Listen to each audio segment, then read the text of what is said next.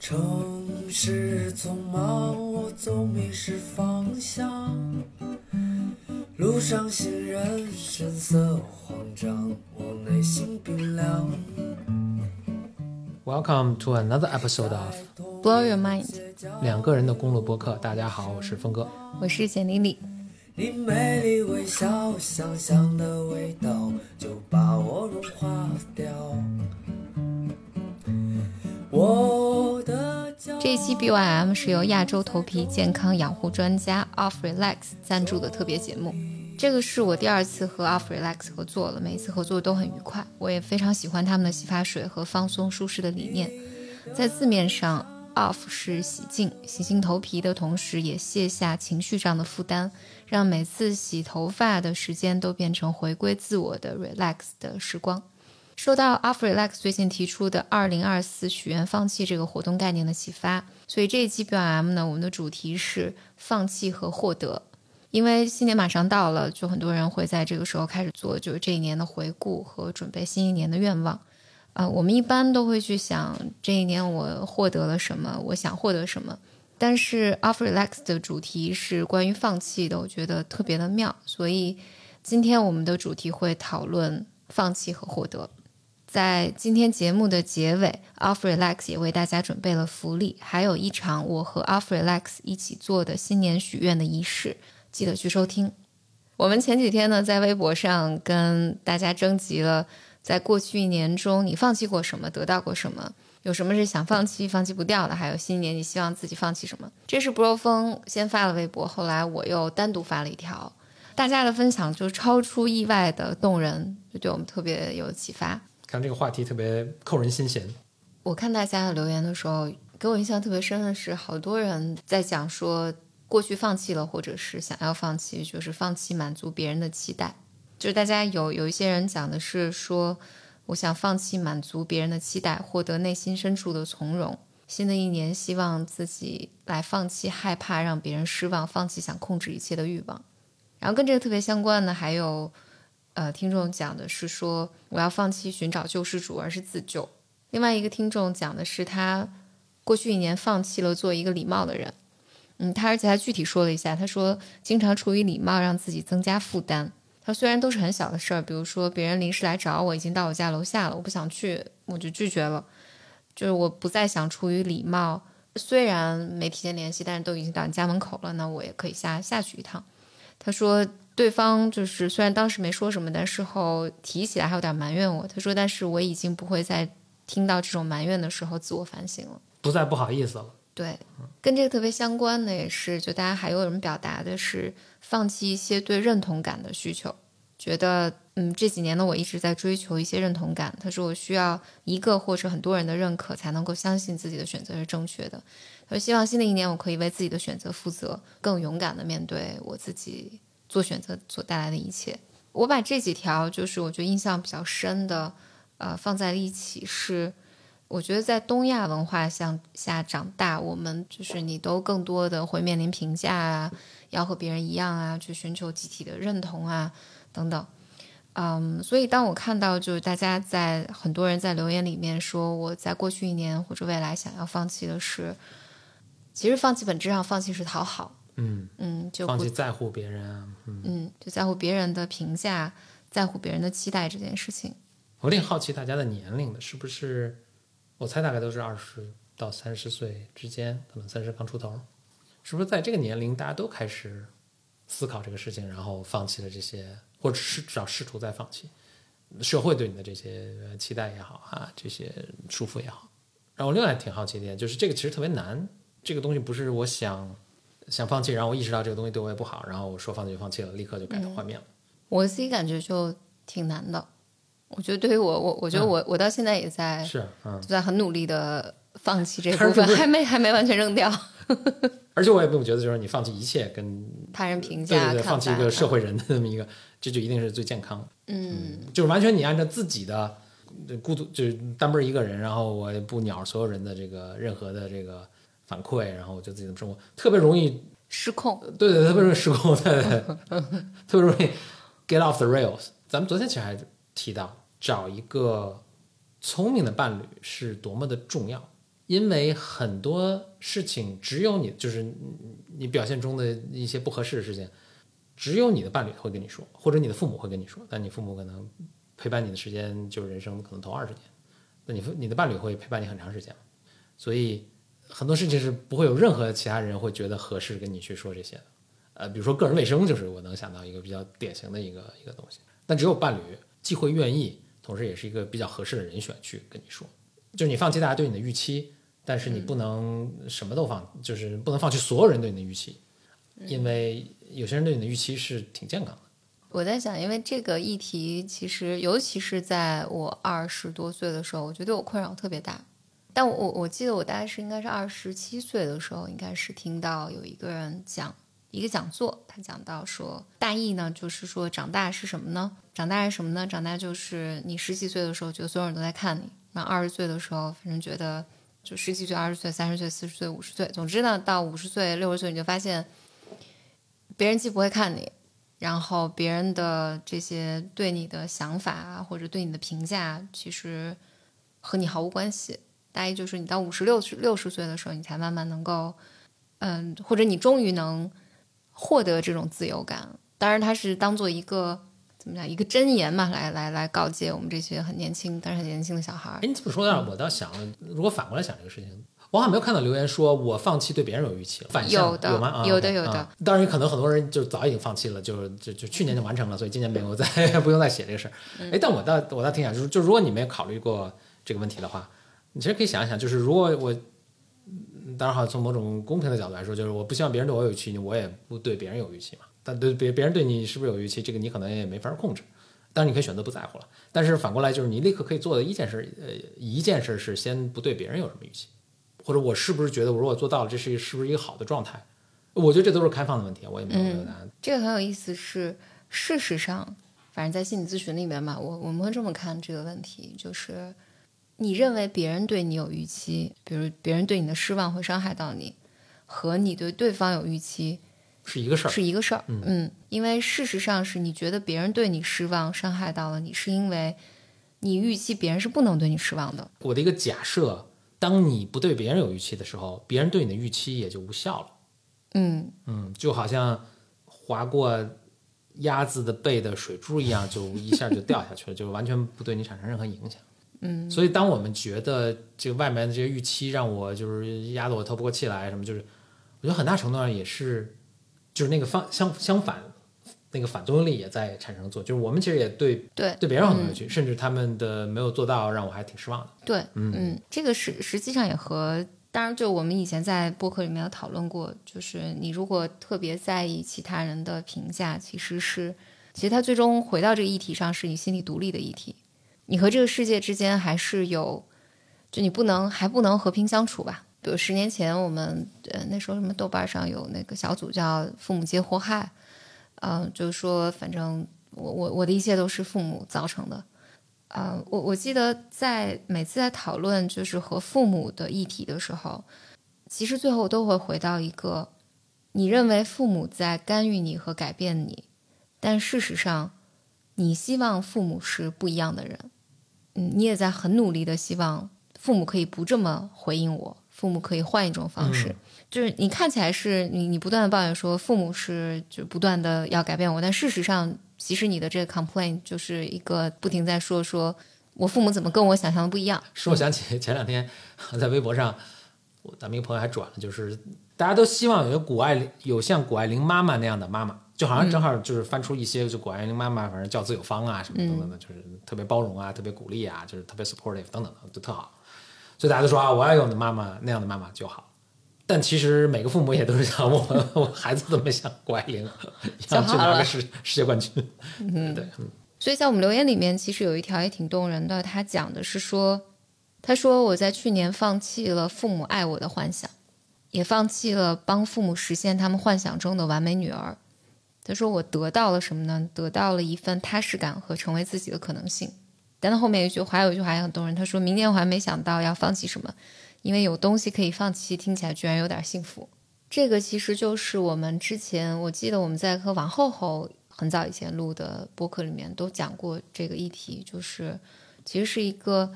叫分离个体化的议题。就是孩子在成长的这个过程里面，一定会经历先和父母是个共生的关系，然后孩子慢慢独立出来。这个独立独立里面，你就会意识到你的价值观啊、你的想法呀，呃，和父母等等有很多的冲突和不一致。然后这个就取决于孩子能不能成长，以及父母愿不愿意放手。如果顺利的话，理想状态的这个关系其实不需要付出巨大的努力去放弃，但是这个失望、愤怒，还有获得，就你放弃掉和父母，你你是我理想中的那个父母的形象之后，嗯，其实应该是亲子关系其实会变得更融洽。这个融洽的意思并不是啊，我们就特别融为一体啦，相亲相爱什么的。而是，就你可以有你的位置，我可以有我的位置，然后我们就作为两个独立的个体来决定，我们之间是好朋友还是离得更远一些。这个就是我们原来老说说什么叫跟原生家庭去和解，其实大概就是这个意思。尽管听起来好像是有创伤的，他说我放弃了父母爱我的幻想，放弃帮他们实现，就父母。我听起来似乎是父母幻想中有一个完美女儿，他只爱那个完美的女儿。如果你不是的话，我就对你很失望。但事实上，这个放弃的过程，经历这个失望，经历这种丧失，嗯，其实你就是能获得，其实能获得很大的自由感和幸福感的。跟这个特别相似是另外一个网友分享，他说：过去一年，我彻底放弃了索取家人公平的爱，就是加引号的公平的爱。他说：我把我想。得到的爱都交由自己来给予。他的描述，他说我精神上成了一个孤儿。他说我斩断对家人的执念之后，仿佛获得了超能力，就是那种一个人就是一支队伍的一往无前的孤勇。他说我每天洁净饮食，规律锻炼，瘦了四十六斤。然后新的一年呢，希望我自己放弃讨好别人，规训自己的想法，能够自由、勇敢、真诚的为自己生活。大家放弃的全是情感相关的啊，没有。有人放弃比较现实的东西。他说的是：“我去年放弃了百分之二十的资产，收获了在大 A 价值投资的一份坚持。” 他才百分之二十，其实他还理财有方，我觉得 应该跑赢了跑赢了平均数。我我看到的一个，当然这个非常是跟我个人的情感有有关的，就是一个人想放弃没放弃的，跟猫有关。就他家本来养了一只就是也比较高龄的猫啦。就体弱多病，就照顾起来比较比较麻烦。然后呢，他他在他们的食堂一直还在喂着一只流浪猫咪，说喂了一年半。这只猫呢也非常亲人。那最近的食堂的搬迁啊什么，他就没没法再喂了。他就想，哎呀，放弃吧，就缘分尽了。但是呢，最近冬天了嘛，就我们在录的这个时候是二三年的十二月份。这是为未来考古的那个听众，他说不忍心，他就这么就在冬天里消失了。所以就把他接回来，然后上周做了绝育，然后就养在家里了。他说：“这是应该是我今年做过最好的事情。”哎，还留了个表情符号，然后还发了一张图，这个是看起来是猫咪在在做绝育。祝福你！我们今天也做了非常类似的事情。啊，对对对，嗯。啊，我觉得这一讲可能会讲特长，有点脱离主题了。讲吧，没事儿，讲一讲。呃，就是也是小区门口的一个一个小区门口的灌木，然后每天出门的时候都路过。那天出门的时候。就听到有小猫的叫声，一听就是个小奶猫。哎，我就在这灌木里，这灌木还挺深的，就找来找去也没有找着，我就给它留了个罐头，我就走了。等到晚上回来的时候，它还在那儿叫，就是天已经黑了，我就去在灌木丛扒看，呃，就看到它是小黑猫，纯黑的一只小黑猫。就我们四目，这个我的两个眼睛看着它的两眼，它看到我之后呢，它也有点害怕，它就就就往往灌木深处去跑，完了就也跑进去了。我是非常。非常被打动，就是一是猫猫咪本来就很大，很可爱，对对，就是流浪猫就很生活很也很危险和很困难，鸡一对保一对啊，还被人追打什么，然后这明显是很小的猫，后来后来看到是也就一个月大，一个月多一点，包括我们有小孩儿吧，就是啊，就让我反而想想到很多，但是一下钻进去了，这个我也钻就是没没有跟进去，然后我又很犹豫，因为家里已经两只猫，而且我也老担心简历老觉得我养猫太多。然后就回来，就回来当天晚上下了一天雨，一直下到第二天。我的记忆是你头一天回来说了这个事情，然后第二天晚上我们回来的时候还在下雨，在下暴雨，就一直在下。嗯，我当时都觉得，就因为这很小猫，它自己身体调节体温啊能力也不太行，我就想啊，可能就可能就没有了，没有了。嗯，然后就是对对，我我我记得小区门口我们下车，然后你你就说我要找一找他，然后你就叫一叫就没有了，嗯，没有了，我们俩就回来了，就我就想哎回来了，嗯但但波峰好像又想了想，我是被你鼓励了，我在我是在路上，反正跟你说，因为你我我之前前面晚上可能提到了，但是我也没提到我的什么很纠结啊，我要不要？然后你说 you should do it，嗯，这原话，就是你 you should do 你你应该去去去去去找他，去把他接回来。嗯，我就回来，我就一下就 我就感觉支棱起来那种感觉。回来然后就拿起我有一套工具，就拿起在那边，就但是我确实很很大概率，我想就那下雨特别冷啊什么，我就很大概率就是真的找不着。我就在那个就那个灌木，反正前后就开始只是我在那儿找，但真的就就没有了，就找不到。还有灵机一动，我就学喵喵叫。你这什么灵机一动？你这不应该学喵喵叫吗？呃，其实我因为我想我肯定口音很大，他就是他也不他他他能他不不见得会回应。但我以前有个经验，就是你喵叫他真真的说，尤其是反正接下来就很感动，就我我喵叫，哎，真的就听见隐隐约约就听喵喵叫。我觉得我模仿再好，也不会有猫认为这是一只猫在叫。嗯，就包括前昨昨天，我之所以灵机一动想到猫叫，就我其实我不知道别人是不是，但只有我从旁边走过的时候它才叫。嗯，就它明显是在求救。嗯，然后听喵喵叫，我就呜就是跋山涉水吧，就突破这个灌木丛就钻。你也看过灌木丛，反正就它里面是没有路的，但是我就扒进去，啊，就真的看见他。啊，他看到我，就是他，我我在想，他是一个非常纠结的一个心态，他就想这个人可能是会救我，但是这个人这么大，对吧？就是他也可能伤害我。他看着我又有点惊慌，就想，但被我一下就就抓住他了，嗯，就就带回来。嗯反正当晚上我记得 咱俩嘛，就是啊、找了一个二十四小时宠物医院去啊，去清理啊、检查呀检查呀等等。嗯，就非常非常可爱的小猫，所以它现在在我们家生活了有两三个月了，嗯，非常非常可爱的一只小猫。这上面当然就是因为之前我跟波峰也讨论过，就是因为家里动物非常的多，因为我们除了两只猫，还有五只乌龟，然后家里有小朋友，嗯，还有几口人，嗯，对，之前觉得觉得不不能再更多的养猫了，就是在在家里，但是，那我想这就是上天的安排，嗯，所以我就我我们确实放弃了一些生活空间，但但是是但是是真的获得很多很多喜悦，嗯。嗯所以祝福这位留言的呃小伙伴了，然后也祝福天下的猫咪们，也祝福天下爱猫和帮助猫的人们。你说这个节目结束了，就刚才我在听你说的那些，一方面，哎呀，我希望好像把这个节目领到一个就还挺很有很很很强烈的情绪的一一个一个地方。然后另外就是大家的放弃都特别抽象，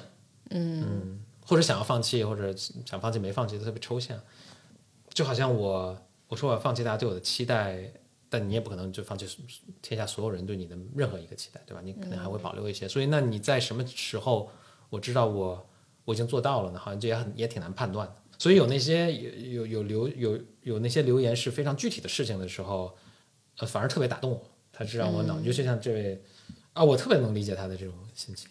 反正我也喂了很久，然后但天天突然一降温一下，哇，他怎么是这这个生命在外面是怎么生活？就特别具体，然后他又跑回去，又把他抓了，就带回家。嗯，就很愿意看到特别具体的这个这个故事。但我想补充一点，就是我我特别能理解这些说我放弃了，比如说父母爱我的幻想，这些留言是大多数情况下是，我觉得人都会有一个应对的过程。大多数情况下，我觉得这是在一个人人生的起点上开始做的事情，就或者你什么时候开始做，这都是你人生很重要的起点。而在此之前呢，大多数时候大家的体验是，我是没有空间来有自我的，而这些我的我的生活里这些期待实在是太多的太多了，或者我认为这些期待实在是太多了，有点像那个哪吒吧，嗯嗯，有点像哪吒说我我把我的那个自杀，我把我的身体发肤全还给父母，嗯，然后这后面都是我自己的人生，就是这个情节，我觉得它就是人生路上的，尤其你生命早期吧，就比较年轻，心理发展年轻这个阶段的时候，一个固定的、不可能不经历的叙事，但只是在这个叙事里面，你是一个相对平顺的，就父母也比较成熟，你也有很大的安全感的来经历这一切，还是你在一个像哪吒一样，就是我要一个特别惨烈的方式，用一种几乎自残或者这种表达自己的愤怒感？我觉得可能是这个差别。哎，那我问一个比较 personal 的，那你是怎么度过这个？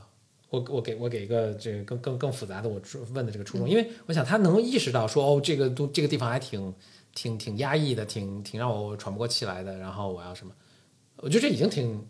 已经已经是一个挺觉醒的一个一个状态，因为可能大多数的再往再往前追溯的时候，可能都没有没有意识到这个事情，就好像就还是一个非常自然的一个状态，然后觉得压抑，然后再开始做一些事情。所以你这个过程是，比如是什么？触发了让你有这个意识，然后我是比较显性的。当一些特别具体的选择开始跟呃家庭里面有有冲突有有冲突，然后这个冲突里面就包夹杂了很多的情感的负担的时候，嗯，我觉得这个是，我觉得这个是开始，然后你就会啊，我我就开始去想，哎，到底我是谁啊？为什么会这样啊？就是你的这些，其实我觉得那那那在那个时候。我作为个体的感受，但但我那时候其实已经二十多岁了，嗯，但我个体的感受是特别特别孤独的，因为，因为我自己的生活还没有建立起来，就是我还不知道自己是谁，就是我没有一个特别好的所谓知社会知识系统，或者我最重要的社会知识系统就是我的家庭，但是你，你没有办法再在这个系统中继续存活下去了，嗯，那这个时候就就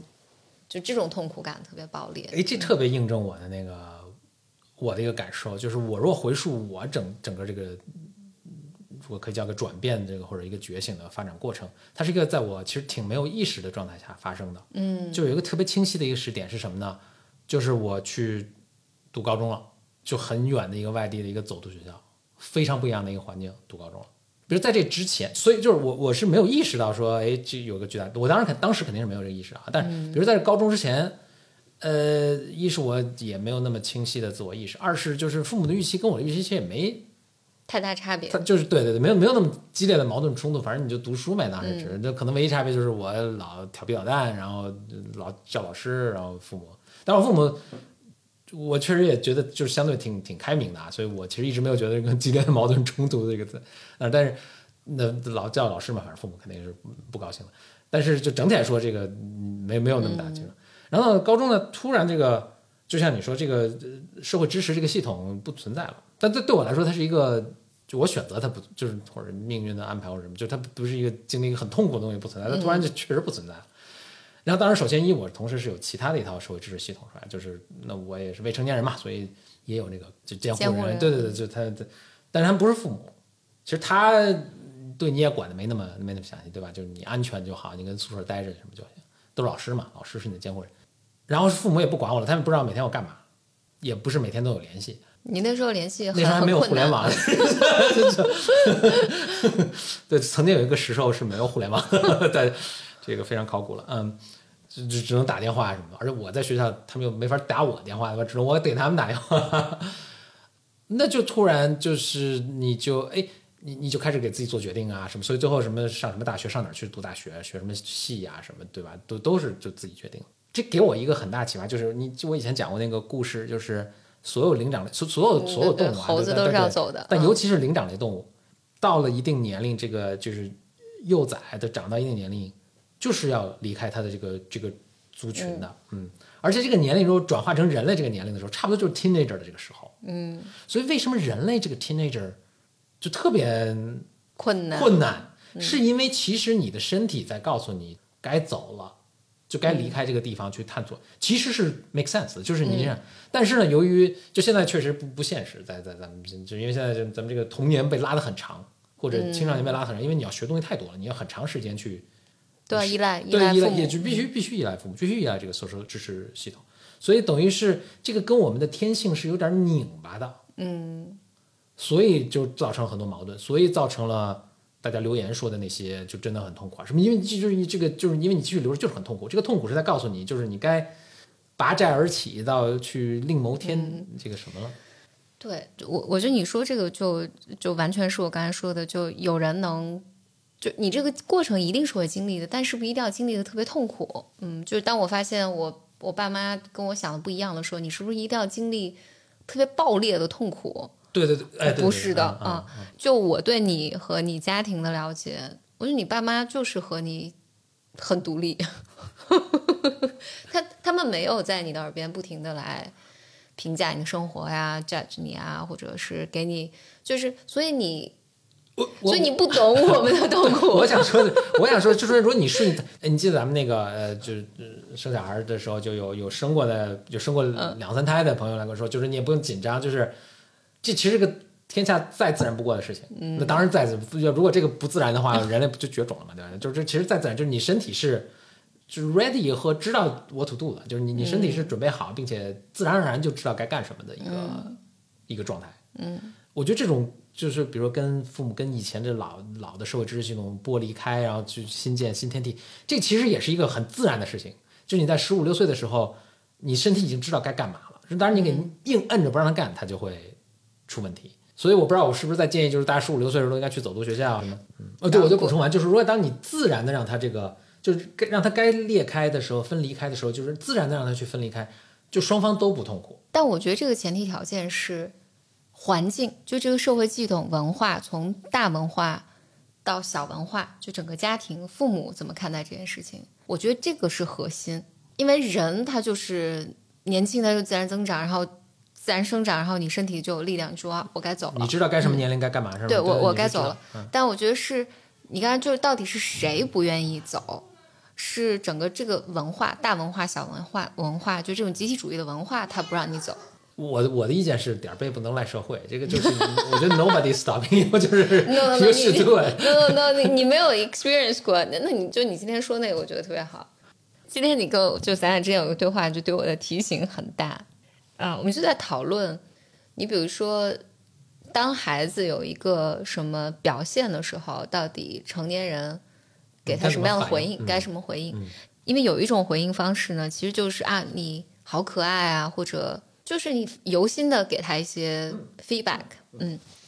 那还有一种呢，也是其实在我的身边就非常常见，好像在 bro 峰身边非常常见 不常见，就是会对于孩子的各种表现添加很多很多的评价，不管他是好的评价还是坏的评价，总是很多很多评价。我以前就总会抱怨这件事情，就是我说，哎呀，就是不要评价他，就是你你好的评价也不要给，就不要评价他。嗯，你你可以由衷的发出你的感受，但就不要评价他，不要告诉他说啊，你以后就能成一个什么，你啊，这对对对，就就就还要怎么怎么样？对对对对，嗯怎么怎么样？嗯，你要在这条路上继续走下去，什么的我 对，大大概这个意思吧。嗯 然后，但今天博峰就给我了一个，他说，因为我们今天又又 experience 了一次这个这个情况，所以博峰说，这样就会使得你和他交往的时候，你你特别多的 self conscious。翻译过来，我觉得就更合适的词应该是你和他相处的时候就有特别多的自我审查。我觉得可能不是自我意识，我觉得意识太太中性了。太中性了，它不是，就是你和你你但凡和就是如果这个人每天都在你面前评价你，嗯，然后告诉你，反正你今天成栋梁之才，明天。反正你明天是个天才，天后天啊，这这这个什么的，就如果你做的每一个行为都是被仔细的观察和评价，嗯，那你的就自我审查就会特别特别多。然后，所以这个自我审查里面，就是这个你就没有空间嘛。如果这个家庭或者这个，尤其是我们这个文化意识里面也是，因为你要孝顺啊，你要听话啊，你要遵循整个主流文化啊、等等等等等等等等等等等等。那那你在经历这个必经的过程的时候，就是会经历很大的冲突和痛苦感吧。总之吧，我觉得当看到大家在说我放弃了这部分期待，然后收获了那些自由感，就包括还有一点，我其实特别喜欢，他说他所以今年就健身，然后瘦了四十六斤。这个我哎，记得，这个特别好，这个特别具体。嗯，这个我记得就是，呃，这个我就记得我在这好几年前写过有一篇文章，就讲就拿回你，哎，我忘了这个文章主题是什么的，就就标题是什么了，但总之大意就是，事实上你会发现，当一个人经历过这个心理阶段之后，这个人都会一般会变美。嗯，就是哎，那就说这么那像我这样心理相对健康的人，我现在的颜值已经到头了，是这意思？对，可能年轻的时候就到头了。这已经到 OK OK，那我那我也放弃对这方面的追求了。不，就是这个的底层原因是因为，当你的心理和家庭是绑定的时候，你的身体是不属于你自己的。嗯，就你会使用你的身体来和家庭去做对抗或者做呃做妥协。我举一个特别简单的例子，比如我跟我妈身体变成武器，对，嗯比如说我举个举个这个常见，我记得我现在没有了，但我记得我三十出头的时候，比如说我回家，我就记得我，比如说我回家的时候，我出门穿什么衣服，我妈也要看一下，因为在这种家庭里面长大呢，就是你可能到三十多岁，家人还会来在意你的你穿什么，品头论足。对对你的身体的，比如胖了、瘦了，各个状况都会对你有评价。这就是你只要在这个环境下生活，如果你是依赖这个，就比如经济上或者外在，你不得不依赖这个家庭的话，那你就是一直生活在这种自我审查里面，嗯，因为你你只能屈从于这个规则，那就里面有很多愤怒嘛。但是呢，当你放弃掉这些，远离了远离了这个环境，然后你心理上经过了这个阶段之后，你的身体属于你自己了，就是你可以开始决定你穿什么，然后你想是一个什么样的状态面对面对其他人。其实大多数大多数时候，这个人都会变得至少更像他自己。然后，所以在心理咨询里面，我们经常看，就有的时候就督导中大家讨论个案的时候，他对个案的描述说，哎，做了多少小节之后，他来的时候，你看他整个人的状态不一样，他开始健身了，或他开始跑步了，嗯，他开始穿一些鲜艳颜色颜色的衣服了，等等等等，你就发现人的变化特别容易从就经历过这个阶段之后，人在这上面是有很大变化的。我读了一个段子，不知真假了，好像是说欧文亚龙就是有一天他太太突然看一特别就是漂亮的一位女性，就是刚做完咨询出来嘛，嗯，那他太太我不知道啊，就是可能 觉得要 comment 两句，就说哎怎么这么最近有这么什么时候接的这么一位这么漂亮的一位女性的这个 client，欧文俩就说哦这就是其实几年前，几年前就是一直在做的，只是他就是我们的工作最近有很大的突破，大概这个意思。嗯嗯这就漂亮。哎，但如果接受自己这个，就插问一下，就是接受自己也不一定漂亮，也可能变就放飞自我就变得更难看了，然后就是长二十斤什么也不洗呃头了对对对，当然这个变化，这个变化其实是更像他自己其实是这么对个，对 那他的本性是这样一个，对，那比如，说因为我我记得我曾经有一个朋友，他其实跟我说过这个事情。他说，因为他生长在家庭里面，就是他的妈妈是对他的穿着要求他只要是特高，特别高，嗯就是特每精致对对对，每一个场合都必须要 exactly 就是非常 fit in 这个场合，所以他每次一直特别有压力。然后呢，他经历过这个过程之后，放飞自我了，对 放飞自我有风险，对他，他就但更 relax。对对对，更 relax，就是他就更有选择吧，他可以选择怎么做，嗯。然后在这些留言里面，其实对于我来讲最感同身受的就是有几个人都提到说，今年放弃了社交，收获了平静。哎，你也放弃我了？我超喜欢，啊我觉得我觉得我今我今年还是放弃了很多社交，就是那些。嗯，我觉得在很多很多年里面，你不得不出席的场合啊，然后不得不见的朋友啊，或者出于各种各种奇怪的原因，就是参加的这些社交，啊、我今年当然也是因为有了就生活生中中有了小孩儿，我觉得也是个特别好的帮助，使我有充足的理由不社交，不不不社交了。然后，所以就好像没有社交这件事情，确实带给我很大的，也带给我很大的快乐。但是博若峰对这个可能没有什么感同身受，因为博若峰一直就没有没有什么我在想，我是不是应该反其道而行之？我应该放弃那叫什么平静，去多社交一下。我觉得你可以试一试。我我嗯，社交这个事儿本身我并没有那么排斥了，而且我也经常觉得有挺大收获。只是他对我就是特别消耗，就是有些人越社交他越越来劲，对对对，这就怎么就越越有越有 energy。我是越社交越没 energy，所以我就不嗯就是我这社交这个量数是有限的，就得很谨慎的使用。就我说到这个，反正小命题作文吧，我我也我也我也想了，是跟数学有关，就是特别回到我这个老聊的主题啊，但跟放弃是有关系的。那我接下来跟大家讲一讲，看我是怎么把这个联系起来的。就是我随便给你一个数，它是不是质数？你是有一个就百分之百准确的方法去验证的。简单来说，就是拿什么二除、三除、五除、什么七除、十一除，拿前面所有的比它小的质数去除就行了，或者准确来说，比它的平方小的数质数去除。但呢，这是一个非常从计算来说是计算量来说是非常大计算量的一个操作。这也是为什么就是什么我们网上购物啊，什么我们通信啊都可以安全，就是因为分解质就是找质数这个事儿太难了。OK，找一个绝对百分之百的质数太难了。但如果你可以稍微放松一点这个要求，就是说我不要求你百分之百是个质数，但你百分之九十九九九九九九九九九的概率是质数，我也能接受。如果是这样的话，那就有非常非常计算上非常非常简单的方法去做测试。所以这个就叫做概率上的是不是质数的测试，概率上的质数测试和绝对的百分之百的质数测试就这么一点点差别，其实就是这个是百分之百，那个是百分之九十九点九，后面好多个九，对吧？甚至你想让后面有多少个九就有多少个九都行，但是你每多一个九呢，你的计算量就会大一点，但是这大的这个就是其实非常有限。我当时最初学到这个知识的时候，还是让我很惊讶的。可能我们在日常的工作中也有这种体会，就是你。你可能百分之八九十的工作量，其实都是为了补上那最后一点点确定性，就是为了达到。就是因为考考九，就是考九十分其实挺容易，考一百分特别难。因为考一百分，你把剩下所有的知识点全会了。但你说我要不管你怎么考，我掌握百分之九十的知识点是比较容易的，因为主要考的就是主要的那点就那些。这就接下来联系到我自身的一些体会啊，就是就是你放弃一点确定性，你生活就豁然开朗。而且也老说我这个就。是，我也认同啊，就是强迫啊什么，其实你强迫很多背后都是对这种确定性的这种完全的这种要求追求，你就把自己搞得也很累嘛，然后这个家里人也都，周围的人也都搞得很累。但如果你你愿意放松一点儿的话，哦，就舒服好多。嗯，所以我今年我现在还没做到了，但是我想就从这整个做数数学的来讲到现在，就是我想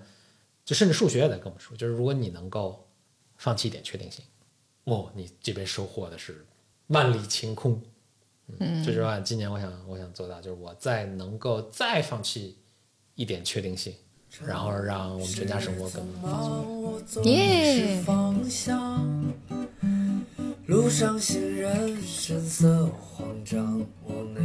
在我们留言里面，还有一部分是和亲密关系相关的。大家这里面我选几个典型的，他说。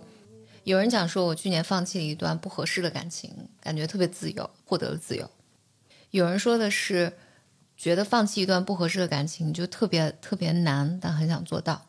还有一个人分享的是，他说我放弃了结婚，拥有了不以结婚为目的的松弛的恋爱。我听前两个，我我我的我想讨论的是，我感觉更困难的部分在于，你怎么知道这个感情是不合适的？嗯，或者怎么判断？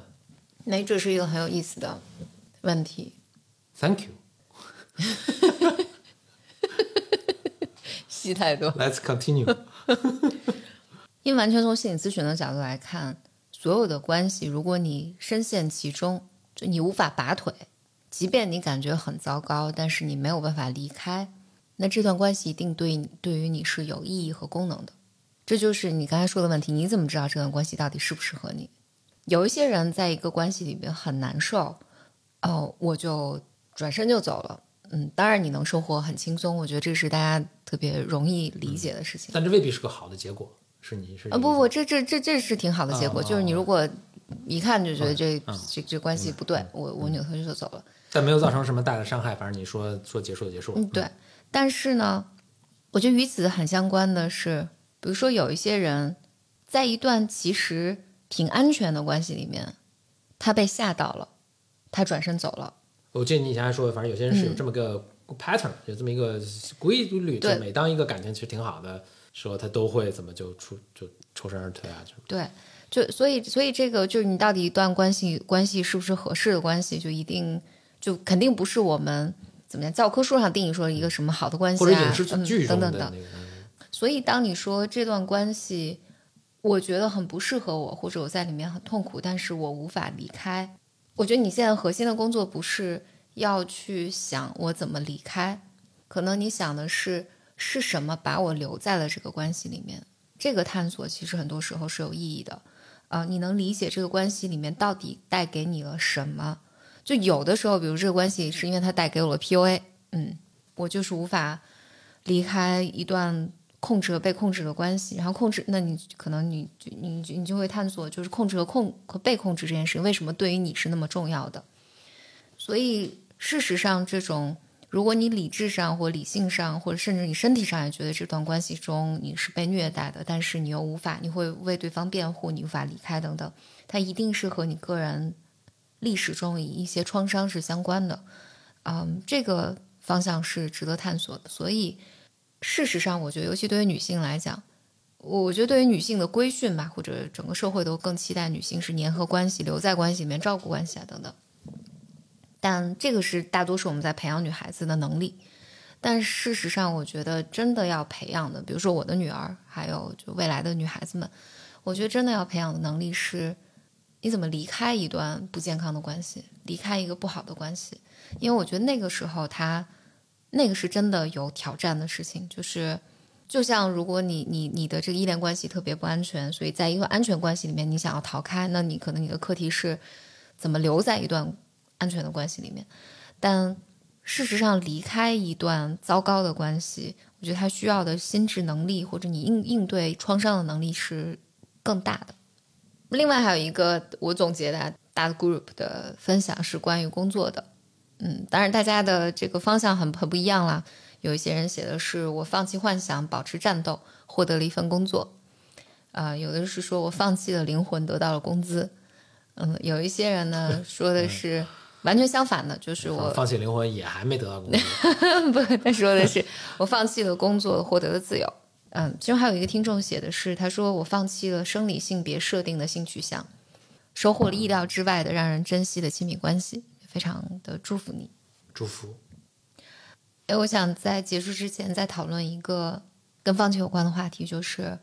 就在你的个人经历里面，你觉得你做过的值得的放弃是什么？我在大学毕业之后放弃了去从事科研的这个道路，就当时有个。可以选择是去做那个读博士啊，而且我当时特别想去研究人工智能。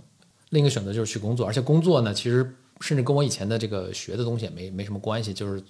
从事这个商业活动了，而不是什么工程，就是对我工程师啊什么。我记得好像你你有提到过，就是你的本科学校，因为是一个更清教徒式的学校，嗯嗯，就是培养的更多的。大家都去都是 nerd，都去当科学家了。然后学术氛围特别浓的学校，学术氛围特别浓的学校。所以，所以最后，比如说你，你可能是校友里面极少的最后从事商业活动的人。是的，我知道这个是因为你好像还获得过就是学校天降的，因为你从事商业活动的奖学金。啊，对对对对，去去读 MBA 的奖学金。嗯，而且这个这很有趣，这个这个奖可能又有点放飞自我了，但是。呃，情况是这样，就我们的学校特学术氛围特别浓，所以大家毕业之后，大部分人都去读博士了。当然，这就就是学学学校的学术这个水平也比较高，所以很多人还真的就大多数人也都上还挺好的读博。所以我我的那些同学全都读博，然后现在都在当教授。他如此的学术氛围如此之之浓，所以我们当时本科的时候对那些特别热门的就业的，就是什么什么管理咨询啊，什么呃投资银行啊。什么四大，我都完全不知道。就我们学校本身也没有这个种专业性，就没有什么会计课，什么全是数学什么或者人文的哲，就是哲学什么，就全是没有非非非技能性的这个学科。所以大家也，就我觉得也是个知识茧房了，就等于去那个，就是你也不知道还能干别的什么东西。后来我当时去走访了一些那个，就因为在东北部嘛，就在东北部的其他一些大，就比较大的那些大学，哇，他们学校里什么 Management Consulting Club。就本科同学们每天都穿西装，然后就互相练面试，然后还有那个 investment banking club，大家互相面那引，就是找 investment banking 那些那个题，呃，就是那个面试的题，因为他们出很多这个量化的题嘛，然后互相练，然后就反应特快什么，然后就是要穿衣服穿成什么样，哇，就完全不同一种文化，我当时完全不知道，所以我是一个非常另类的。所以刚简历说那个奖学金，奖学金就是我们学校为了鼓励。其实也是个校友了，就是他，他后来就是从就偶尔还有一两个从商的。后来他为了鼓励大家，就是别老去那个 去当教授，鼓励大家去读商学院，还专门给了设了一个就是校友年轻校友想读商学院的一个奖学金，对不？它不是全奖了，就是覆覆盖你一一部分一部分一部分钱了。呃，然后他就是还特别就特别讲究嘛，反正你必须进这几所 top 学校才给你奖学金啊什么。所以后来我进了我读商学院，我进了商学院之后嘛，我就去就因为这个也没有人领这奖，所以大家都不知道啊，我就去乱搜，一看，哎，居然是母校 还有这样的这个情怀，还然后然后我就我就去申请，我当时想，哎，这个可能很激烈，因为这天从天而降的钱嘛，就是就只要有机会都去申，我就根本就没没人申。我记得他当时给我回复说，哇，你这是好像几年以来第一个拿这笔钱的人，第一次很高兴，就又说又有事隔十年什么又有人来申请这个奖学金，啊，就说说的比较远的。总之说说回来就是，当时有这两两个两个选择。哎，那那你是怎么决定放弃呢？因为呃那你是怎么怎么放弃？当时也拿到 offer 了，是就有有 push factor 和有 pull 的 factor。我觉得 push factor 其实也就是看那些读 PhD 的那个人，哇，就真的非常好手穷经。如果是再换一个环境、换一个时时代，我可能也就读下去了，而且可能还读的还挺好。我觉得更多的是一个一个 pull 的一个环境，pull 的环境是什么？就拉把我从里面拉拉出来拉出来的这个环境呢？呃，有因素是，就我们当时本科有几个就以前的朋友，然后大家在不同的学校读书嘛，这就是我说的，就是我后来怎么去走去大学，就是去去找他们玩儿，所以看到他们那个他们在他们那样的环境里，就是有那种就是氛围啊，所以大家就纷纷去找工作择业了，对对对，而且相当大部分呢，就都是在咨询公司、呃，啊，对对，咨询公司啊什么的，对对对对，做工作。然后他们跟我说啊，特好，什么工作也特别有意思，收入也非常高，并且整体那种，就我这个确实是几十年前了啊，哎，有几十年吗？有几十年也就二十年吧。你你知道硅谷老有那种感觉，就是哇，这一个新的，比如一个 AI 技术来了，我们就赶紧辍学去创业，就是否则这个技术就过去了嘛。当时他们也，当时可能不是一个技术推动的，但是当时就说哇，这明显是一个经济在非常就真的是很多变化在发生的，很多新的东西出现，就是很值得去赶这个这个潮流。我觉得是这个这些因素，所以让是让我一个本来就是就是编编程啊什么还挺开心的一个人呢，就突然有点坐不住了。我我觉得可能是这样吧，就是哎，是不是要去追赶，就是看看这个潮，就看看在在发生什么事儿。我现在想起来，就是一个非常呃运气也好，或者是当时有一定判断也好，受影响也好，就是呃我觉得还是做出一个正确的判断。我觉得这么着吧，横向相比，就我认识其他的有人是一直就读这个 PhD，那 PhD 美国可能五六年、七八年长，很普通的事情。他在读完 PhD，在在上面投入这么多时间，那就他跟真的就是惯性比较强了。那我想做一个跟这个相关的一个事情，但你当时选 PhD 的时候，你知道外面你你根本不知道这个，就除除了你想做科研啊，就你也根本真不知道就外面对什么样的知识是有价值的，对吧？你沿这个惯性，就是我沿这个方向再想去做什么事情，其实挺局限很多。且不说你错过了可能有些一个时代的机遇走了就没有了。嗯所以一个很长的回答就是，我就当时放弃了一个科研的这么一个什么，然后但现时间还没有给你最终的答案。对对对，而且我也还可以回去再再继续做科研，而且我心里就是你，我觉得你是能体会到，就是嗯咱们一起生活嘛，你能体会到，就我其实这个我是很喜欢看文献，对对对，科研的这些东西啊，然后去就尤其是人工智能，就是它的这些这些东西还是非常吸引我的。那对于我来讲，我觉得也是我放弃了说第一份工作，嗯，然后出来创业，当然是，但是但是我觉得那个放弃。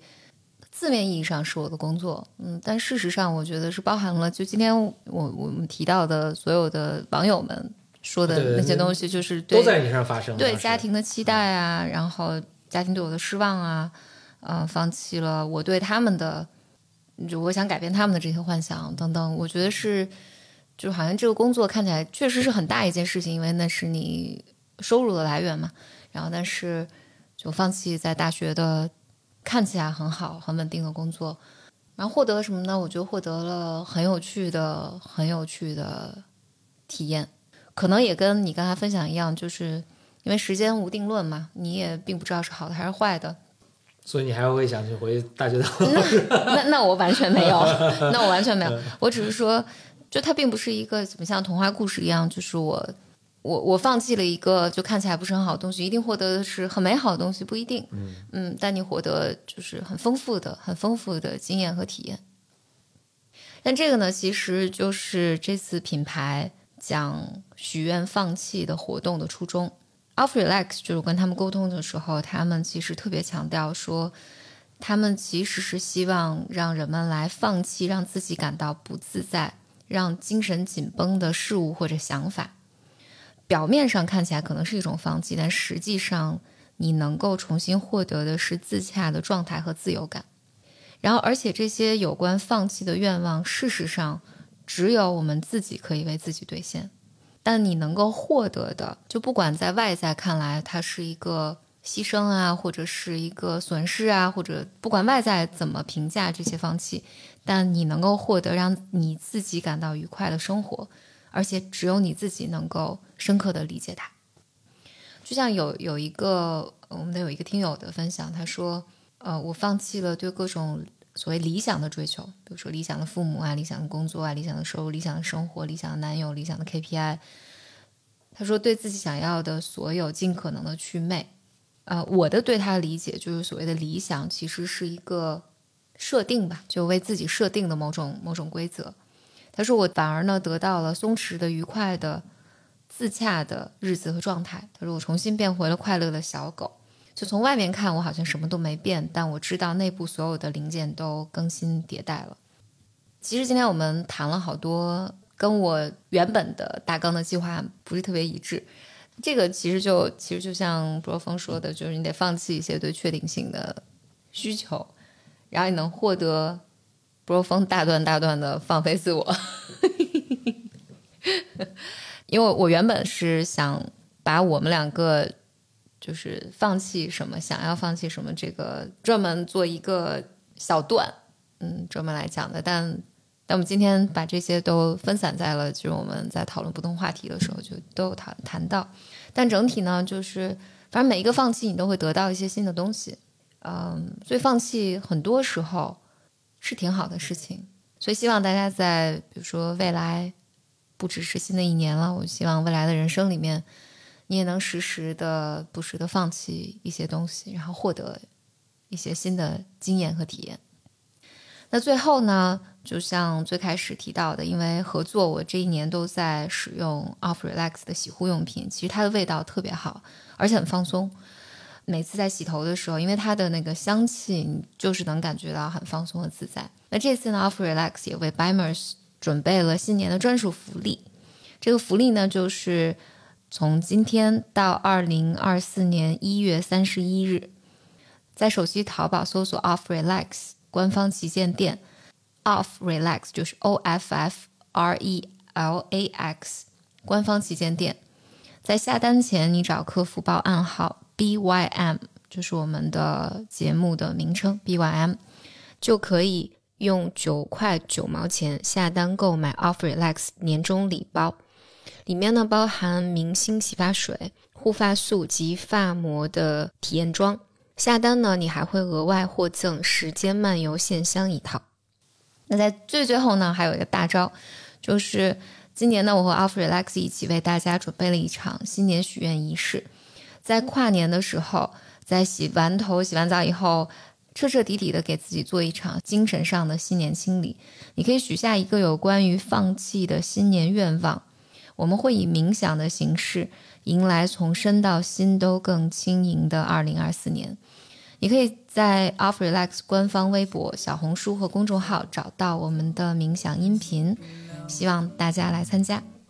那最后呢，祝福大家在新年都能够清理掉自己精神上的缓存，放下情绪上的负担，和自己不喜欢的说再见。祝大家在新的一年有很多很多的快乐和自在。祝福大家，拜拜拜。我的骄傲已不再重要，说一声你好，紧张不得了。你的脸上写满了。